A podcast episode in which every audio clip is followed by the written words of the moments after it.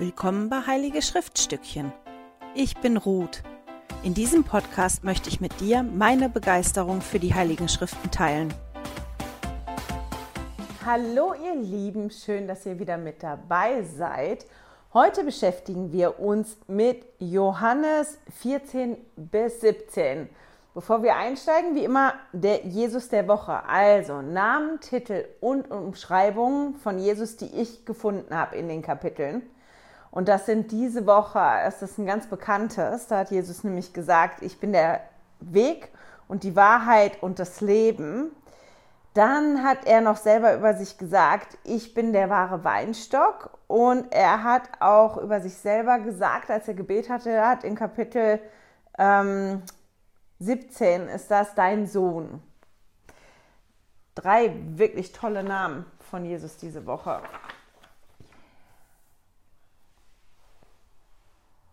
Wenn wir uns jetzt, jetzt muss ich überlegen, fangen wir anders an.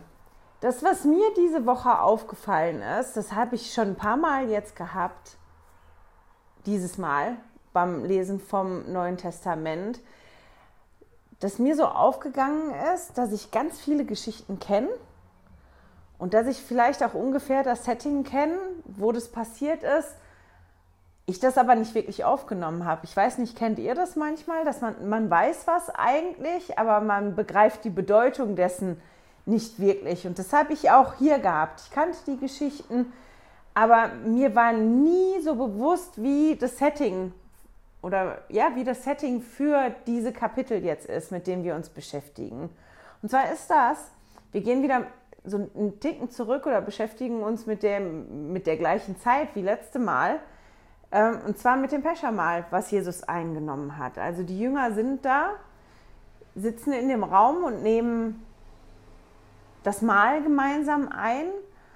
Und Jesus ist sich bewusst, dass das seine letzten Stunden sind, weil er ja weiß, was auf ihn zukommt, ungefähr. Und er weiß, dass seine Zeit auf der Erde und die Zeit, die er mit den Jüngern verbringt in der Form zu Ende geht, dass das wirklich die letzten Stunden sind, die sie so gemeinsam verbringen. Und das, was wir jetzt lesen, sind die Dinge, die er noch zu ihnen gesagt hat, die Dinge, die er noch so wichtig fand, dass er die nochmal sagen muss jetzt, bevor er dann nicht mehr da ist. Und irgendwie war mir das nie so, so bewusst, was das für eine Bedeutung hat. Vielleicht messe ich dem auch diesmal zu viel Bedeutung zu, aber man kann sich ja schon die Frage stellen, wenn ich jetzt wüsste, ich bin sterbenskrank, ich werde sterben und, und meine Zeit ist so gezählt, ja, und ich auf Leute treffe und ich weiß, ich sehe die ein letztes Mal. Ich sehe die ein letztes Mal und habe das letzte Mal die Möglichkeit, in der Form mit denen zu sprechen. Was sind die Dinge, die ich denen mitgeben möchte? Was sind denn die Dinge, die ich den Menschen, die ich lieb habe, noch mit auf den Weg geben möchte. Und das, ja, ist das, was da passiert. Die sind zusammen und Jesus belehrt die nochmal. Wenn wir einsteigen in 14, da ist vorher, es lohnt sich, den letzten Abschnitt nochmal zu lesen im, im 13, Johannes 13 weil das die Stelle ist, wo ähm, Jesus hat ja ein paar Mal gesagt, ich gehe wohin, wo ihr nicht hinkommen könnt. Und Petrus hat ihn halt gefragt, ja, aber wohin gehst du denn? Und er sagt ihm nochmal, ich gehe dahin, wo du nicht mit hingehen kannst. Und Petrus ähm, fragt ihn halt, warum kann ich dir nicht folgen? Ich würde mein Leben für dich lassen. Ich möchte dir folgen, egal wohin. Und Jesus sagt halt, sagt dann, dein Leben willst du für mich lassen, noch bevor der Hahn dreimal kräht, wirst du mich verleugnet haben. Und Petrus ist da ganz entgeistert drüber. Und das ist dann das, wo wir jetzt in Kapitel 14 einsteigen, wo Jesus den Jüngern nochmal sagt, habt keine Angst. Lasst euer Herz nicht schwer werden, lasst das nicht bestürzt werden. Ihr habt keinen Grund, Angst zu haben weil ihr an Gott glaubt und weil ihr auch an mich glaubt. Und das ist der Grund, warum ihr keine Angst haben müsst. Und das finde ich total schön. Die Formulierungen sind ein bisschen anders. Ich habe in mehreren Bibelübersetzungen nachgeguckt. Ähm, in der Elberfelder steht, ihr glaubt an Gott, glaubt auch an mich. In der Gut Nachricht Bibel steht zum Beispiel, vertraut auf Gott und vertraut auch auf mich. Und in der Einheitsübersetzung, in der Luther-Übersetzung von 2017 steht, glaubt an Gott und glaubt an mich auch. Ähm, in Johannes 14, Vers 1. Und ich finde das so interessant, dass, dass er das so koppelt, dass er sagt, ja, ihr müsst keine Angst haben. Lasst nicht zu, dass euer Herz betrübt ist, weil ihr glaubt ja an Gott und glaubt auch an mich. Und wenn ihr das habt, habt ihr ja keinen Grund, dass euer Herz bestürzt ist oder dass ihr Angst haben müsst. Und ich, ich finde es einfach total interessant, habe mir da so ein bisschen Gedanken drüber gemacht und habe gedacht, dann wirklich für mich, dass das stimmt für mich, dass mein Glauben an eine an einen liebenden himmlischen Vater, an eine liebende himmlische Mutter, an Jesus, meinen großen Bruder, der mich auch liebt und die wollen, dass ich zu denen zurückkomme, dass das wirklich ein Ankerpunkt ist für mich, ein ganz großer, dass das was ist, woran ich mich festhalten kann, wenn es ganz turbulent wird und ich wirklich nicht mehr weiß, wo oben und unten ist und was ganz schwierig ist, dass das trotzdem ein Trost für mich ist und dass das was ist, was mir hilft. Und deswegen fand ich das wahrscheinlich ähm, auch so schön. Lass das mal zur Seite, weil ich habe nämlich was vergessen. ich bin jetzt zu früh rübergerutscht. Jesus ist dann hingegangen in diesem Setting ja in den letzten Stunden und hat seinen Jüngern unglaublich viel gesagt. Ich weiß nicht, ob ihr euch mal die Mühe gemacht habt, mal euch das aufzuschreiben oder mal wirklich zu gucken, okay, was hat Jesus denn alles gesagt? Und dieses hat keine Angst, ähm, das ist halt einer von den Punkten. Ich habe gedacht, ich lese mal die Punkte vor, die ich habe, damit ihr so ein Gefühl dafür kriegt, was Jesus nochmal, was Jesus so wichtig gewesen ist, dass er das jetzt am Ende nochmal sagen wollte und dass das die Punkte gewesen sind, die letzten Lehren sozusagen. Also der hat denen nochmal gesagt, ich gehe für eine kurze Weile weg, aber ich komme dann wieder. Und wohin ich gehe, könnt ihr im Moment nicht mitkommen. Ihr könnt da nicht mit hin, ähm, da nicht folgen. Habt keine Angst. Ja, lasst nicht zu, dass da euer Herz betrübt ist. Er fordert sie auf zu glauben und er fordert sie auf, sich an die Gebote zu halten, weil sie ihn lieben. Und sagt ihnen, dass sie von, von ihm selber und von Gott geliebt werden. Er sagt ihnen, dass Gott ihnen einen Beistand schicken wird, und zwar den Heiligen Geist. Und er fordert sie auf, in ihm zu bleiben. Und dann werden sie Früchte tragen. Dann fordert er sie aufeinander zu lieben, wie er sie geliebt hat. Er sagt, dass Gott und Jesus eins sind. Also ich und Gott sind eins, sagt er. Er erklärt, wie der Heilige Geist wirkt. Und dann ganz am Ende in Kapitel 17 betet er für seine Aposteln, aber auch für jeden, der glaubt. Und das ist eigentlich unglaublich schön und das ist aber auch wahnsinnig viel. Meine Bibel ist total bunt. Ich zeige die mal. Ich weiß nicht, ob ihr das sehen könnt. Ähm, ich habe so viel markiert und fast jeder dieser Punkte ist eigentlich so komplex, dass man da ganz, ganz lange drüber sprechen könnte. Und deswegen habe ich mir da einige Punkte rausgesucht. Das eine ist dieser innere Frieden und, und dass wir keine Angst haben sollen. Weil er sagt dann auch in Johannes 14, Vers 27, das passt nämlich dazu, Frieden lasse ich euch, meinen Frieden gebe ich euch, nicht wie die Welt ihn gibt, gebe ich euch. Euer Herz werde nicht bestürzt, seid auch nicht furchtsam. Das ist genau dieses. Und ich habe ja gerade schon kurz darüber gesprochen, was der Glaube für mich macht. Und Präsident Nelson hat ja letztes Jahr eine Ansprache ge gegeben über diesen inneren Frieden, der uns zusteht und wie wir den bekommen können. Da komme ich nachher auch noch mal drauf.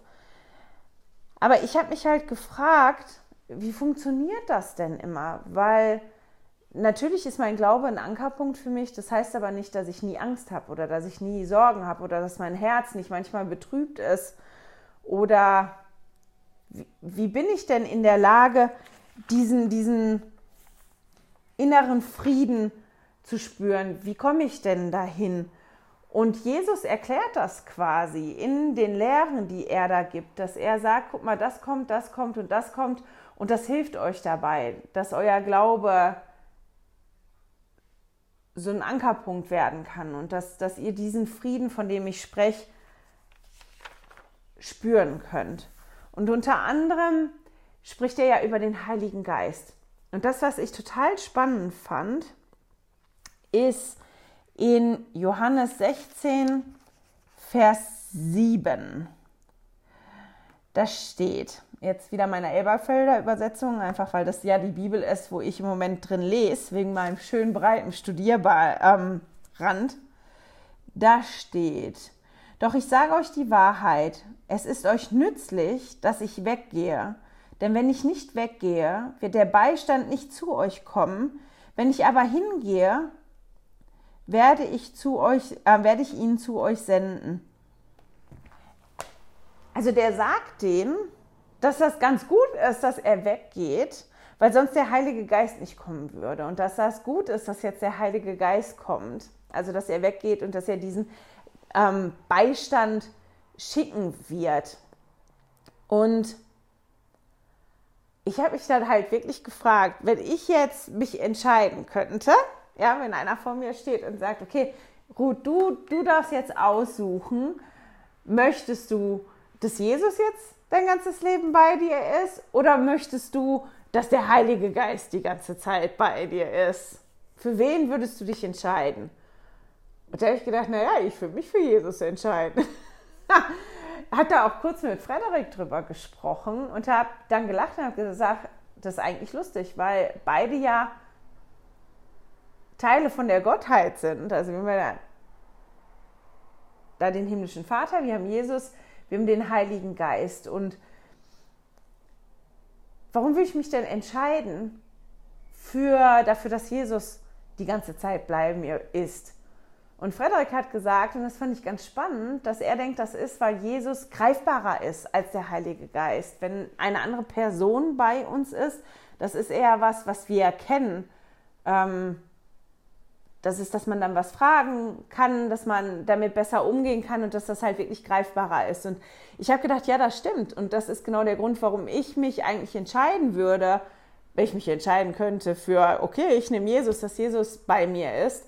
Aber wenn ich mir das angucke im, im Neuen Testament und das lese, obwohl Jesus ja da gewesen ist, ist der ja nicht die ganze Zeit bei jedem der Jünger und der Aposteln gewesen. Aber ich habe ja die Verheißung, dass der Heilige Geist die ganze Zeit bei mir sein kann. Und eigentlich ist es viel besser und viel schöner. Das ist, eigentlich weiß ich gar nicht, ob man das so sagen kann, viel besser und viel schöner. Aber irgendwie halt schon, weil das was ist, was konstant da sein kann. Und ich äh, fand diesen Gedankengang einfach wirklich spannend. Und ich habe mir mal rausgeschrieben jetzt in den Kapiteln, was lerne ich denn darüber, was Jesus über den Heiligen Geist sagt? Nur in den Kapiteln, mit denen wir uns diese Woche beschäftigen, also in Johannes 14 bis 17. Was sind die Dinge, die ich lerne über den Heiligen Geist? Und das ist eine unglaublich große Menge. Ähm, er wird bezeichnet als der Beistand. Also ich könnte auch Fürsprecher oder Helfer, damit könnte ich das auch übersetzen.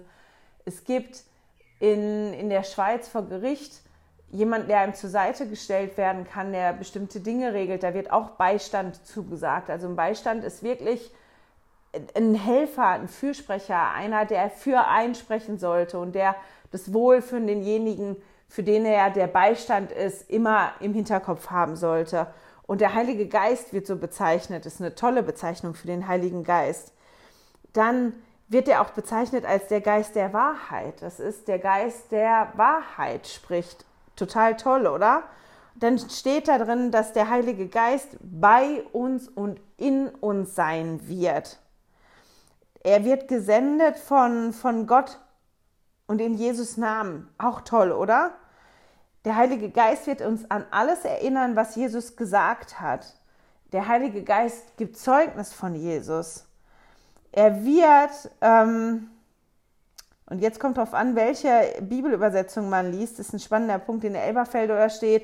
Er wird die Welt überführen von Sünden und zeigen, was Gerechtigkeit und Gericht ist. Und in der Guten Nachricht Bibel steht, er wird die Welt, wird gegen die Welt auftreten und wird den Menschen zeigen, was Sünde ist und was Gerechtigkeit und Gericht ist. Also der wird halt wirklich kommen und der Heilige Geist hilft uns zu erkennen, was Wahrheit ist und was Sünde ist und was Gerechtigkeit ist und, und wie Gericht wirklich sein sollte. Er wird uns helfen, in der vollen Wahrheit zu leben. Er wird nur das sagen und verkünden, was er hört. Also er, er kündigt, der Heilige Geist ist niemand, der kommt und seine eigene Meinung und seine eigene Interpretation sagt, sondern er sagt uns die Wahrheit und er wird nur das sagen, was er von Gott und von Jesus hört. Und er wird uns vorbereiten auf das, was auf uns zukommt. Er wird Jesus verherrlichen, also Jesus Herrlichkeit sichtbar machen. Er sagt das, was von Jesus ist. Und das ist doch spannend, oder? Das sind jetzt nur die Punkte, die mir, also ich erhebe keinen Anspruch darauf, dass das komplett ist, aber das sind jetzt die Sachen, die ich gefunden habe in den Kapiteln. Und das ist schon wahnsinnig schön, oder? Dass Jesus das auch seinen Jüngern sagt, dieses, ihr müsst keine Angst haben und ich gebe euch meinen Frieden und damit ihr keine Angst haben müsst und damit ihr keinen Frieden haben müsst, ich gehe weg und ich schicke euch aber jemanden und ihr seid nicht alleine. Da ist jemand, der die ganze Zeit bei euch sein wird. Und guck mal, dieser jemand, der macht das und der macht das und der macht das und ähm, der macht das. Das ist Wahnsinn, oder? Die Verheißung, dass wir versprochen bekommen, ich schicke euch da jemanden und wenn ihr das zulasst, dann ist dieser die ganze Zeit bei euch. Und der Heilige Geist kann halt wirklich bei so vielen Sachen helfen. Und der kann wirklich helfen, dass mein Glaube wächst und dass ich diesen inneren Frieden spüren kann. Aber manchmal ist das gar nicht so einfach, oder? Ich weiß, dass das ähm, letztes Mal in der FHV-Klasse, wo ich gewesen bin, ein Thema gewesen ist. Und das ist, wenn ich mich mit anderen unterhalte, immer wieder eine Thematik, dass die Frage aufkommt, aber wie spürt man diesen inneren Frieden? Ich habe das Gefühl, ich komme da gar nicht hin. Wie funktioniert das? Ich fühle keinen inneren Frieden. Ich fühle nicht mich beruhigt. Ich bin beunruhigt und das ist so turbulent und ich mache mir Sorgen. Wie komme ich an den Punkt, dass ich diesen Frieden, von dem Jesus hier spricht, wirklich ähm, spüren kann? Oder auch manchmal die Frage, ist das, was ich jetzt fühle, wirklich vom Heiligen Geist? Ist das das, was der Heilige Geist mir sagt oder ist das was, was von mir selber kommt? Das ist eine Thematik, die so komplex ist, dass ich da jetzt gerade gar nicht wirklich groß drüber reden will, aber ich habe gedacht, ich gebe euch mal ähm, ein paar Sachen an die Hand, wenn das Punkte sind, die euch umtreiben, die ich total toll finde. Und teilweise habe ich die hier schon genannt, weil ich die einfach so toll finde. Einer, der ganz, ganz viele Ansprachen über den Heiligen Geist gibt und was ist vom Heiligen Geist, was ist nicht vom Heiligen Geist, ist Elder Bettner. Die finde ich großartig. Der spricht auch auf den Firesides darüber. Also könnt ihr mal googeln, ne? David Bettner und Heiliger Geist. Da gibt es ganz, ganz viele tolle Sachen zu. Was ich super finde, was ihr auch auf YouTube findet, ist eine Videoreihe, eine kleine, die ist dreiteilig und die nennt sich Muster des Lichts. Die könnt ihr googeln, die könnt ihr so finden oder halt auf YouTube oben in das Suchding gucken. Ich probiere dran zu denken, die im Newsletter nochmal anzuhängen, ähm, dass ihr die finden könnt, da wo es darüber geht, äh, was ist denn das Licht Christi, wie arbeitet der Heilige Geist, wie kann ich erkennen, ähm, ja, wie der Heilige Geist zu mir spricht, ganz, ganz toll. Und dann bin ich nochmal auf was anderes gestoßen. Da kann ich mich daran erinnern, dass ich die Ansprache schon so ganz toll gefunden habe in der Generalkonferenz, weil es ja manchmal Situationen gibt im Leben, wo man so zu ist, aus verschiedenen Gründen. Entweder weil das Leben gerade wirklich so stressig ist oder auch weil man psychische Erkrankungen hat, dass man so zu ist, dass man wirklich wie nicht in der Lage ist, den Heiligen Geist zu spüren. Das ist, als wenn man wie in Watte eingepackt ist oder als wenn man taub ist. Und dann ist das, was so und so manchmal nicht ganz so einfach ist, kann dann noch viel, viel schwieriger sein. Und Elda Holland hat dann eine ganz, ganz tolle Ansprache darüber gegeben. Ähm, boah, wann war das denn? Habe ich jetzt vergessen, mir aufzuschreiben. Ich glaube in 2013. Und die Ansprache heißt auf jeden Fall wie ein zerbrochenes Gefäß. Und die Ansprache ist super. Es lohnt sich wirklich, die nochmal zu lesen oder anzugucken. Und das, was ich aber diesmal gefunden habe, ist ein kurzes Video. Fünf Minuten, sieben Minuten lang, weiß ich nicht. Ähm, die heißt auch wie ein zerbrochenes Gefäß. Ich habe die jetzt nicht auf YouTube gefunden. Ich habe die wirklich gegoogelt und dann sieht man die Mediathek von der Kirchenwebseite von der Kirche Jesu Christi der Heiligen der letzten Tage da ist es drin, da ist so ein Video. Gefunden habe ich das auch vor allem, ich bin darauf gestoßen, im Seminarleitfaden. Wenn ihr euch den Seminarleitfaden von diesem Jahr anguckt, für die Woche, da ist das Video drin. Einen Moment.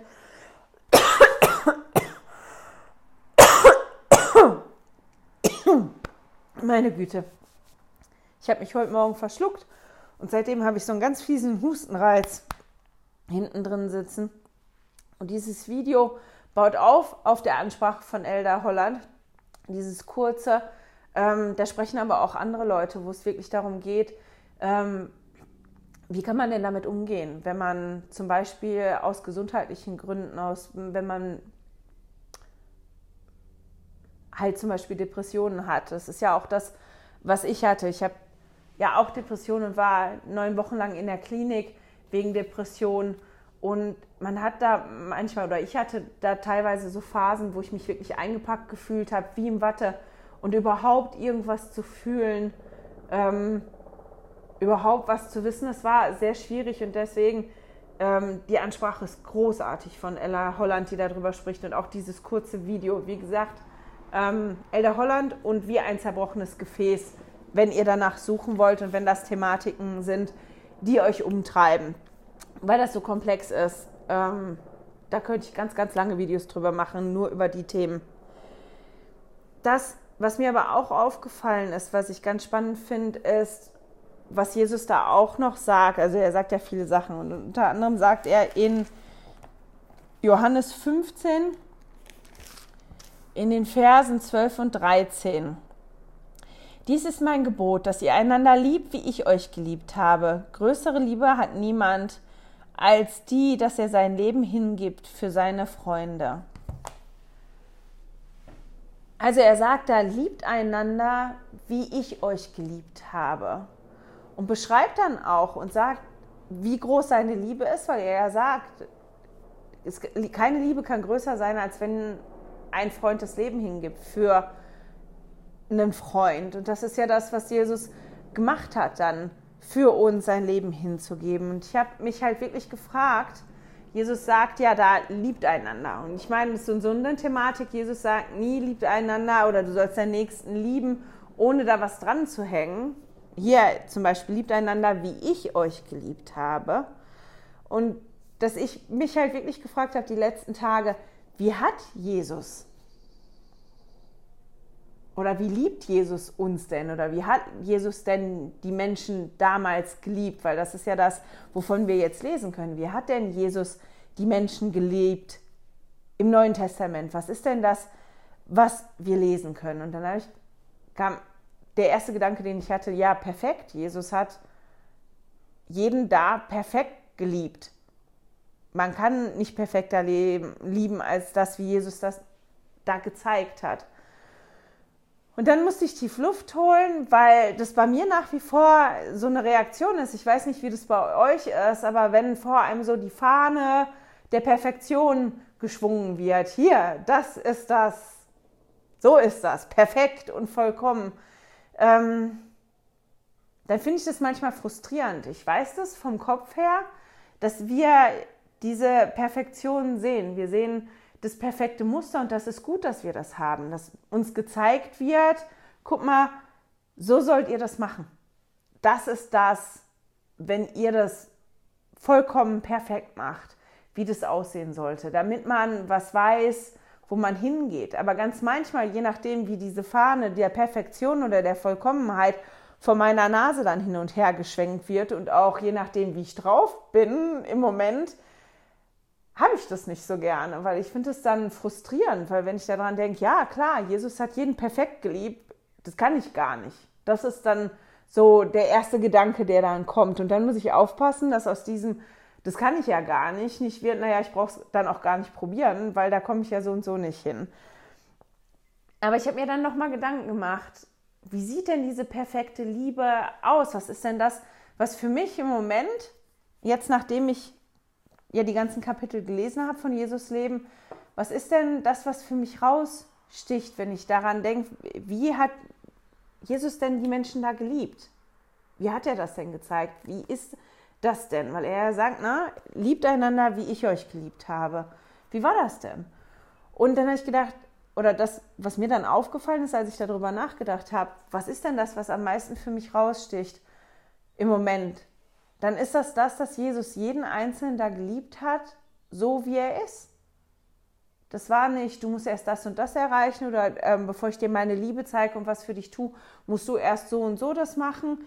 Das ist nicht, dass Jesus hingegangen ist und gesagt hat, das hast du gut gemacht, wenn jemand was falsch gemacht hat, aber der hat halt trotzdem die Liebe gezeigt. Der hat die Liebe gezeigt und dann erklärt, was sie besser oder anders machen sollten. Und in dem Zug habe ich gedacht, dann, okay, das ist aber was, woran ich arbeiten kann. Dass ich probiere, meine Mitmenschen so zu lieben, wie sie sind und nicht so zu lieben, wie ich sie gerne hätte oder wie ich mir vorstelle, wie sie besser werden, sondern dass ich sie lieb im ersten Moment und meine Liebe zeige und zeige, dass ich sie lieb habe, genauso wie sie sind weil das das ist, was für mich jetzt dieses Mal beim Lesen vom Neuen Testament bis jetzt am meisten rausgestochen ist. Und das ist ja im Prinzip das, dass der Vater im Himmel uns und Jesus uns so sehr lieben, die lieben uns, wie wir sind. Da sind keine Bedingungen dran geknöpft, aber die lieben uns auch so sehr, dass die nicht vorhaben, uns da zu lassen, wo wir sind. Also Jesus begegnet uns ja da, wo wir sind. Ich muss nicht erst irgendwo hinkommen, damit Jesus begegnen kann und damit Jesus wirkt in meinem Leben und damit ich die Liebe von Jesus und von meinen himmlischen Eltern für mich spüren kann, die ist immer da. Aber die lieben mich halt so doll, dass die wollen, dass ich zu ihnen zurückkomme und dass sie wollen, dass ich zum besten Ich werden kann, dass ich die beste Ruth werden kann. Und das kann ich nur werden, wenn ich bestimmte Dinge mache. Aber ob ich mich dafür entscheide, die Dinge zu tun, die mir helfen dabei, die beste Ruhe zu werden, oder ob ich mich dagegen entscheide, ich werde trotzdem geliebt. Und das ist so, ähm, wie ich das auch bei meinen Kindern habe. Ich liebe meine Kinder, egal was die für einen Mistbock treiben oder nicht treiben. Aber ich liebe nicht alles, was meine Kinder machen. Zum Glück haben die noch nicht so viel gemacht, was ich so ganz so schlimm gefunden habe. Aber das wird sich bestimmt ändern, wenn die jetzt erwachsen werden und wirklich ihr eigenes Leben leben und ihre ganz eigenen Entscheidungen treffen und mich auch nicht mehr involvieren in diesen Entscheidungsprozess, dass da ganz bestimmt Dinge kommen, ähm, die ich nicht verstehen kann, dass die ganz bestimmt auch Fehler machen, die vielleicht vermeidbar gewesen wären, wenn sie sich für was anderes entschieden hätten. Aber ich hoffe, dass das an meiner Liebe für meine Kinder nie was ändert. Und das ist aber so, weil wir ja perfekt geliebt werden von unseren himmlischen Eltern und von Jesus, dass das halt so ist. Die lieben uns so, wie sie wir sind. Genau so, immer wie ich bin, werde ich geliebt. Aber die lieben nicht unbedingt die Dinge, für die ich mich entscheide und die ich tue. Und die helfen mir halt und die geben mir Dinge an die Hand, die mir helfen, dass ich zu ihnen zurückkommen kann und dass ich die beste Ruth werden kann, die ich überhaupt nur werden könnte. Ähm und da sagt Jesus halt hier auch einige Punkte und unter anderem spricht er über die Liebe. Und er, koppelt dann zwei Sachen, also er koppelt, koppelt zwei Sachen, aber der, in einem Satz sagt er zwei Sachen. Und zwar sagt er in Johannes 14, Vers 15, wenn ihr mich liebt, so werdet ihr meine Gebote halten. Und da kam bei mir halt dann direkt die Frage, okay, warum halte ich eigentlich die Gebote? Halte ich die Gebote, weil ich Jesus liebe? Und dann habe ich gedacht, nee, ich glaube nicht. Also zumindest nicht so im ersten.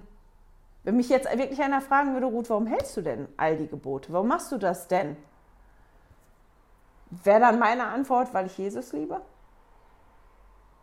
Nee, wäre sie nicht. Unter anderem, weil ich gar nicht darauf gekommen wäre, auf die Antwort, dass das eine Antwort sein könnte. Aber ich habe halt mir wirklich Gedanken gemacht, okay, was sind denn die Gründe dafür, dass ich persönlich die Gebote halte? Ihr könnt euch ja auch mal Gedanken machen, mal eben kurz ein paar Sekunden nehmen. Was sind denn die Gründe, warum ihr die Gebote haltet? Und ein Punkt, der mir direkt gekommen ist, ist Gehorsam, weil ich gehorsam bin. Warum bin ich gehorsam? Weil ich schon Erfahrung damit gemacht habe, dass das sinnvoll ist. Manche Gebote sind auch sinnvoll für mich, die kann ich nachvollziehen, aber es gibt halt auch Gebote, wo ich das schwieriger finde. Wo ich so drauf gucke und denke, naja, ich bräuchte das Gebot jetzt nicht, würde auch ohne das Gebot oh, klarkommen. Ich sehe den Grund dahinter nicht. Und dann wird es halt manchmal schwieriger, mich an dieses Gebot zu halten. Und da hilft halt, dass ich mir mal irgendwann mich dazu entschlossen habe, dass ich gehorsam sein möchte. Ein anderer Grund, und das ist wahrscheinlich der Hauptgrund für mich, und der geht dann ein bisschen in die Richtung, dass die Antwort wäre, weil ich Jesus liebe, ist, dass ich darauf vertraue, dass äh, meine himmlischen Eltern und Jesus das Beste für mich wollen und dass die mir nicht die Gebote geben, weil die mich ärgern wollen oder weil sie mich triezen wollen oder weil sie mich einschränken wollen, sondern eben weil die das Beste für mich und für alle meine anderen drumherum ähm, ja im Blick haben und dass ich das deswegen an die Hand kriege und dass ich manche Dinge einfach nicht verstehen und nicht nachvollziehen kann und dass ich das vielleicht erst viel, viel später verstehen kann, warum das jetzt für mich wichtig gewesen ist und dass das, dieses Vertrauen darauf und die Erfahrung, die ich damit gemacht habe, eigentlich für mich wie der Hauptgrund ist, aber dass das ja schon in die Richtung geht, dass ich die Gebote halte, weil ich Jesus liebe, so wie er das hier sagt. Ne? Ähm, wenn ihr mich liebt, dann haltet meine Gebote oder dann, so werdet ihr meine Gebote halten, so war das. Ähm und spannend ist, dass Jesus das halt auch so begründet, dass er die Dinge tut, die der Vater ihm geboten hat, damit die Welt erkennt, dass er den Vater liebt. Das kann man nachlesen in Johannes 14, Vers 31. Und direkt danach erklärt er, warum das so wichtig ist. Dieses, ne, ich möchte, dass ihr, also wenn, wenn ihr mich liebt, haltet ihr meine Gebote. Dieses, warum das wichtig ist und warum er der Welt gezeigt hat, dadurch, dass er die Dinge getan hat, die der Vater von ihm wollte, dass er der Welt so gezeigt hat, dass er ähm, den Vater im Himmel liebt. Und zwar schließt sich dem, dem, dem Ganzen an, dann, was wir lesen im Kapitel 15, in Johannes 15. Und da spricht er von dem wahren Weinstock. Er sagt da, ich bin der wahre Weinstock und mein Vater ist der Weingärtner. Und dann spricht er von den Reben, die Frucht bringen und dass der Weingärtner da reingeht. Und ich finde das eigentlich ganz toll. Ich meine, ich keine Ahnung, wie man Wein anbaut, ist was, wovon ich keine Ahnung habe. Haben die Menschen vielleicht früher ein bisschen mehr Ahnung gehabt, weil es näher dran war? Ich weiß es nicht. Ähm, aber ich weiß durch einfach verschiedene Sendungen, die ich gesehen habe, dass das gar nicht so einfach ist. Also man muss sich wirklich kümmern um den Weinstock, um die äh, Reben, damit da die Früchte hervorkommen und damit die Früchte auch dranbleiben und dass man die nachher ernten kann, dass man auf ganz, ganz viele achten, Sachen achten muss. Ich fand ganz spannend, wie, wie Frost bekämpft wird, wenn die Trauben schon dranhängen. Also es ist wirklich eine spannende Sache eigentlich, sich damit auseinanderzusetzen. Da steckt viel ähm, Arbeit hinter.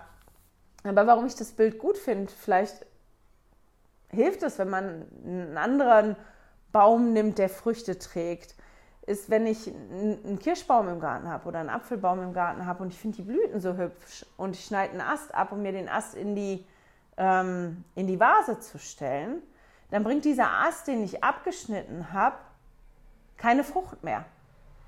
Und so ist das ja auch, das ist ja genau das Bild, was Jesus hier benutzt mit dem Weinstock. Wenn man die Reben abschneidet vom Weinstock, dann können die keine Frucht mehr tragen. Das ist genauso wie mit einem Apfelbaum oder einem Kirschbaum oder einem Aprikosenbaum, keine Ahnung, mit einem Johannisbeerstrauch.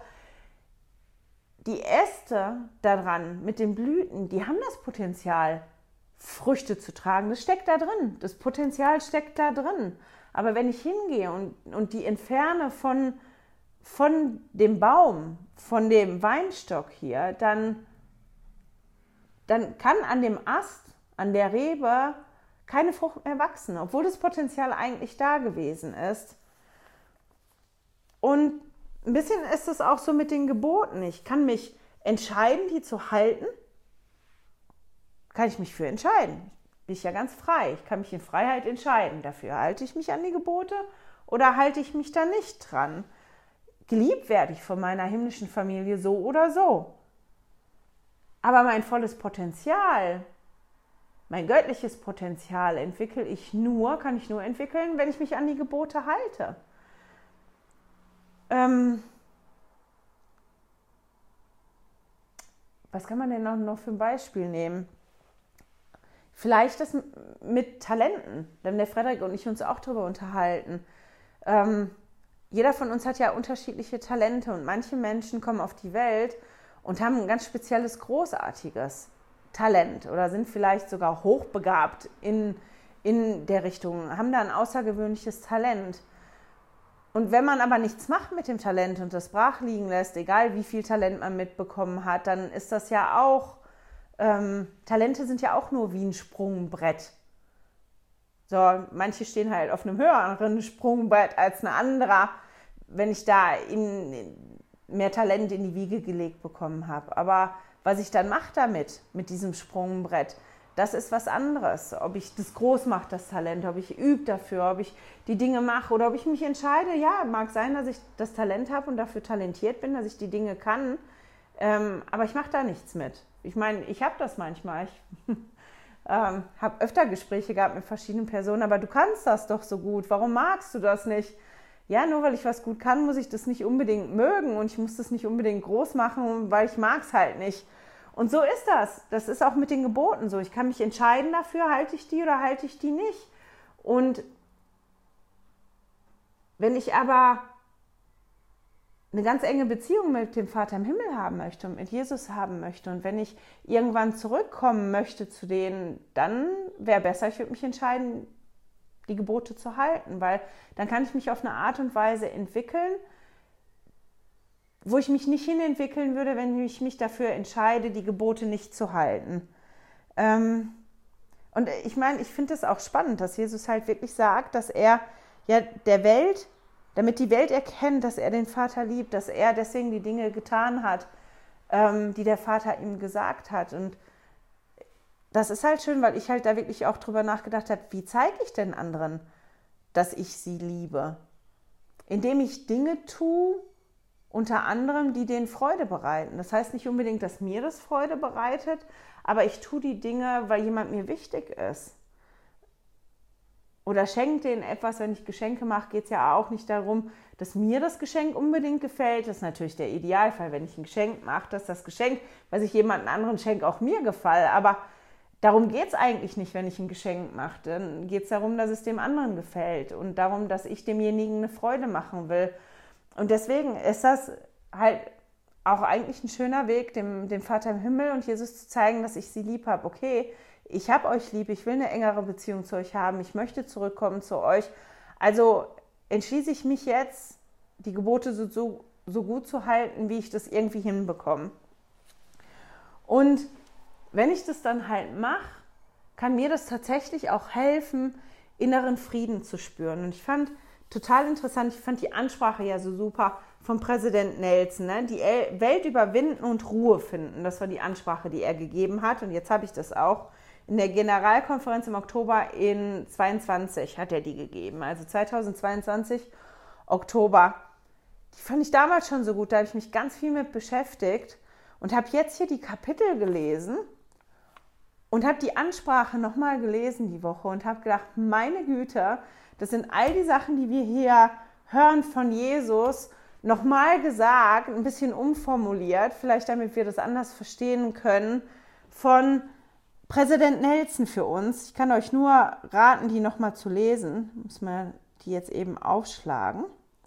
Mein Handy will nicht so schnell wie ich will. Mal nur so zwei, drei Zitate aus der Ansprache. Jetzt muss ich gucken, die Ansprache habe ich nämlich auch bunter kunterbunt angemalt, dass ich die richtigen finde. Ja, zum Beispiel ein Zitat aus der Ansprache. Der Lohn dafür, dass wir unsere Bündnisse mit Gott halten, ist Macht vom Himmel. Macht, die uns Kraft gibt, Prüfungen Versuchung und Kummer besser auszuhalten. Diese Macht ebnet uns den Weg. Der nach höheren Gesetzen Jesu Christi lebt, hat Zugang zu einer höheren Macht. Wer eingegangene Bündnisse hält, hat daher Anrecht auf eine besondere Art der Ruhe, die ihm aufgrund seiner Bündnisbeziehung zu Gott zuteil wird. Das ist ein Zitat da zum Beispiel draus. Ein anderes, jetzt muss ich schnell gucken. Wo ist das? Meine Bitte an Sie heute Vormittag, Ruhe zu finden und sich vom Gewicht der Unsicherheit und dem Leid dieser Welt zu erholen, indem Sie die Welt durch Ihre Bündnisse mit Gott überwinden. Zeigen Sie ihm durch Ihre Gebete und Ihr Handeln, dass Sie es ernst meinen, die Welt überwinden zu wollen. Bitten Sie ihn, Ihren Verstand zu erleuchten und die benötigte Hilfe zu senden. Schreiben Sie jeden Tag die Gedanken auf, die Ihnen beim Beten kommen und setzen Sie diese eifrig in die Tat um. Verbringen Sie mehr Zeit im Tempel und streben Sie nach Erkenntnis, inwiefern der Tempel Sie ähm, lernt, über diese gefallene Welt hinauszuwachsen. Ich könnte jetzt noch weitermachen, da sind so viele Sachen drin, die ich auch hier gelesen habe, einfach ein bisschen anders formuliert. Also es lohnt sich, da wirklich reinzugucken. Und ich finde es halt auch so schön, wie Jesus das formuliert hat hier mit dem Weinstock. Er hat nämlich gesagt, ähm, in Johannes 15 im Vers 9 und 10. Wie der Vater mich geliebt hat, habe ich euch geliebt. Bleibt in meiner Liebe. Wenn ihr, mein, wenn ihr meine Gebote haltet, so werdet ihr in meiner Liebe bleiben, wie ich die Gebote meines Vaters gehalten habe und in seiner Liebe bleibe. Und das ist total schön, oder? Dass er wirklich sagt, auch noch an der anderen Stelle, bleibt in mir und ich bleibe in euch und bleibt in meiner Liebe. Das ist so eine schöne Einladung, die Jesus da ausspricht. Bleibt, komm zu mir und bleib in mir. Komm und bleib da, bleib in meiner Liebe. Ich habe meine Liebe und du kannst diese Liebe und diese Ruhe spüren, wenn du dich dazu entschließt, zu kommen und zu bleiben. Bleib da drin. Und ich finde das so unglaublich schön. Der Gedanke, mit dem ich aufhören will heute, ist das andere, was Jesus noch über sich gesagt hat. Und zwar hat er gesagt, ja in Johannes 14, Vers 6, ich bin der Weg und die Wahrheit und das Leben. Und ganz spannend finde ich, dass Jesus ja da nicht gesagt hat, dass er den Weg kennt, sondern er hat gesagt, dass er der Weg ist. Ich bin der Weg und ich bin die Wahrheit und ich bin das Leben. Und das ist doch total schön eigentlich, oder? Ähm, Jetzt habe ich das iPad nicht dabei, da gibt es auch eine tolle Ansprache von Präsident Holland zu. Verlinke ich, wenn ich dran denke, auch im Newsletter. Und das, was ich halt gedacht habe, für mich beschäftige mich ja mit den Namen. Schreibt die ja auch dieses Jahr in das Bild von Jesus rein und das sind schon unglaublich viele Namen, die jetzt aufgetaucht sind im Neuen Testament. Ich habe die nicht gezählt, aber wir sind schon auf der zweiten Seite, in der zweiten äh, Spalte mit den ganzen Namen, Titeln und Umschreibungen von Jesus. Und ich habe halt diese Woche wirklich darüber nachgedacht, was bedeutet das denn für mich, dass Jesus nicht sagt, ich kenne den Weg, sondern ich bin der Weg. Und ich habe gedacht, für mich persönlich heißt das, wenn ich nicht weiß, wohin. Auch dann, dass er gesagt hat, ich bin die Wahrheit. Ne? Wenn ich nicht weiß, was wahr ist, ähm, wenn ich nicht mehr weiß, was ich fühlen soll oder wenn ich nichts mehr fühle, dass ein Ding, was mir Sicherheit geben kann, ist, dass ich mich Jesus zuwende, weil das was ist, was ich weiß. Jesus ist der Weg. Das ist der Weg, der ähm, mich führen kann, oder ja, der, wenn es zulässt, der mich führt zum Vater im Himmel. Und ich finde toll, in Hillermann steht eine tolle Schriftsteller. Helaman 5, das ist im Buch Mormon, Helaman 5, Vers 9, da steht, und denkt daran, denkt daran, meine Söhne, an die Worte, die König Benjamin zu seinem Volk gesprochen hat. Ja, denkt daran, dass es keinen anderen Weg und kein anderes Mittel gibt, wodurch der Mensch errettet werden kann, als nur das sühnende Blut Jesu Christi, der kommen wird. Ja, denkt daran, dass er kommt, um die Welt zu erlösen. Und das ist was, was mir wirklich persönlich hilft, wenn es ganz turbulent ist, daran zu denken. Da ist ein Weg und ich kenne den Weg und ich kann den Weg immer besser kennenlernen, wenn ich mich Jesus zuwende, weil er ist der Weg. Und bei ihm kann ich Sicherheit finden. Und dieses Wissen kann mir wirklich auch ein Ankerpunkt sein, an dem ich ähm, mein Leben ausrichten kann. Ja, wenn ich nicht weiß, wohin da, wo ist denn Jesus? Und da, wo Jesus ist, ist der Weg, weil er der Weg ist. Und ja, indem ich Jesus mehr kennenlerne, das war noch so ein Gedanke für mich, indem ich Jesus mehr kennenlerne, kann ich halt auch den Weg besser kennenlernen, weil da ist er ja. Jesus ist ja der Weg und ich finde, das ist ganz toll. Und ich weiß, das wird jetzt ein bisschen lang, aber ich hatte den Gedanken, dass ich euch mal wirklich einmal jetzt, wird ein paar Minuten dauern, die anderen können ja überspulen jetzt, die das nicht haben wollen, mal die Namen, Titel und Beschreibung von Jesus vorlesen aus dem Neuen Testament, die ich bis jetzt gefunden habe. Weil das alles Jesus ist und je besser ich Jesus kennenlerne, desto eher kann er für mich eine Stütze sein, desto eher, ja, lerne ich den Weg kennen, wenn wir jetzt bei dem Bild bleiben wollen, desto eher erkenne ich, dass er die Wahrheit ist und dass er auch das Leben ist. Eigentlich finde ich den Namen großartig, der diese Woche gekommen ist. Und ich lese euch die einfach mal vor, damit ihr ein Gefühl dafür bekommt, was wir schon alles gesammelt haben. Ich sage die zwar immer am Anfang von der Woche, aber jetzt mal so geballt, alle auf einem Haufen. Jesus, er wird erretten. Immanuel, Jesus der Christus, Sohn des Höchsten, Sohn Gottes, das Heilige, Retter, Christus der Herr, Licht zur Offenbarung, Herrlichkeit für dein Volk, König der Juden, Wort, Leben, Licht der Menschen, das wahrhaftige Licht, Gottes einziger Sohn, voller Gnade und Wahrheit, Lamm Gottes, der mit dem Heiligen Geist tauft, Messias, von dem die Propheten geschrieben haben, König Israels, Sohn des Menschen, mein geliebter Sohn, an dem ich wohlgefallen habe, der Heilige Gottes, der unreinen Geistern gebietet und sie gehorchen ihm, Gesalbter, Gesandter, Rabbi, Lehrer, Licht, Bräutigam, Sohn, lebendiges Wasser, Heiland der Welt, Herr des Sabbats, einer, der Vollmacht hatte, einer, dem die Winde und der See gehorchen, hat Vollmacht auf der Erde Sünden zu vergeben, Heiler, ein großer Prophet, der kommende, Sohn Davids, Herr, Meister, mein auserwählter Sohn, mein Knecht, den ich erwählt habe, mein Geliebter, an dem meine Seele Wohlgefallen gefunden hat. Er wird den Nationen Recht verkünden. Mein Knecht, den ich erwählt habe. Mein Geliebter, an dem meine Seele Wohlgefallen gefunden hat. Er wird den Nationen Recht verkünden. Der den guten Samen seht. Richter, gerechter Richter. Prophet, der in die Welt kommen soll. Brot Gottes, Brot des Lebens. Brot, das aus dem Himmel herabkommen soll. Lebendiges Brot der Christus, mein geliebter Sohn, Gott Israels, der Christus, der Sohn des lebendigen Gottes, barmherziger Samariter, der gute Hirte, der Prophet, Licht der Welt, Licht des Lebens, er ist von Gott. Ich bin die Tür zu den Schafen, Quelle des lebendigen Wassers.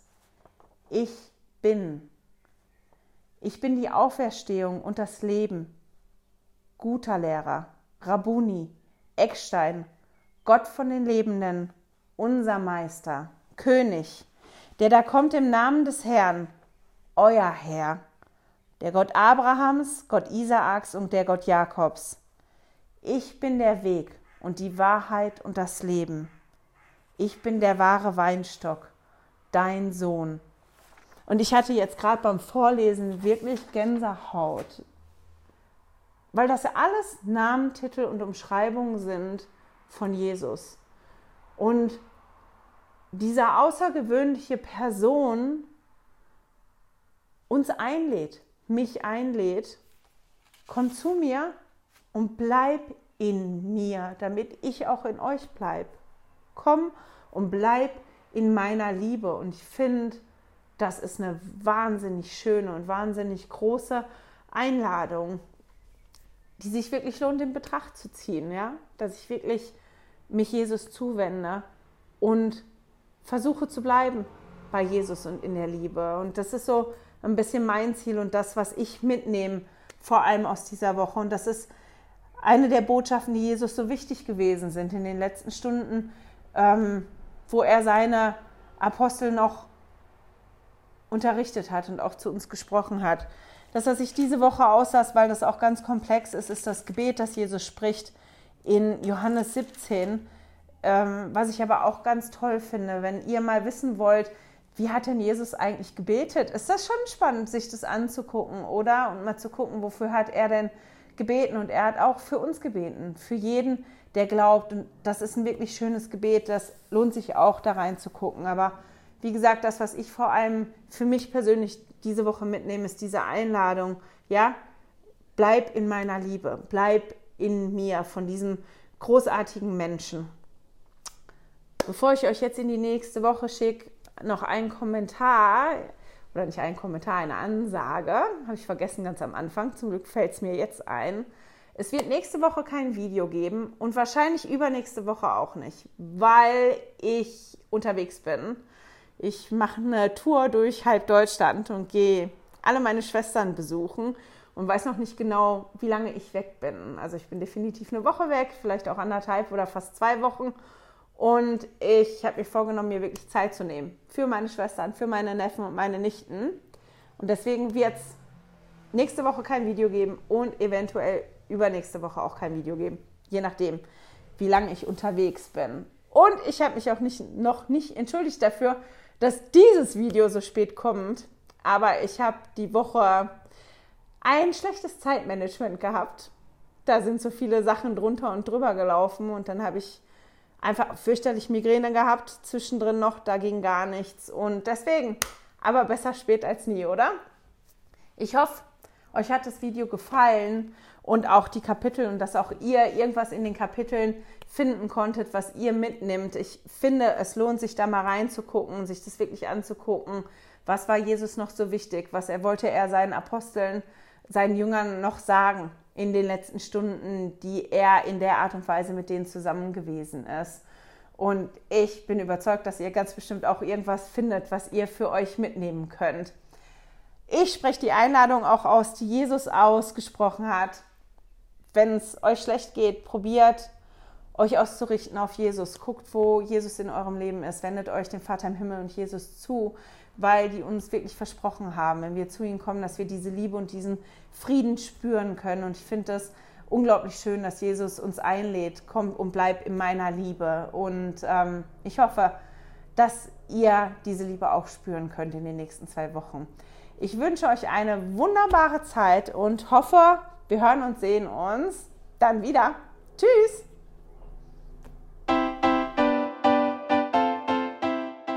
Hey, danke fürs Zuhören.